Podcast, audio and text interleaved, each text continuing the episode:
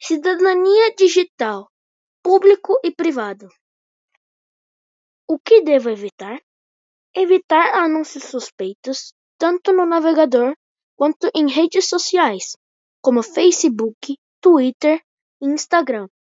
Muitas pessoas mal intencionadas criam sites e páginas que oferecem produtos em, ótima, em ótimo preço, mas na verdade são golpes. O e-mail ainda é muito usado para ações criminosas, como envio de spam, a mensagem falsa, como boleto de banco e solicitações de cadastro, que são apenas tentativa de captura de dados para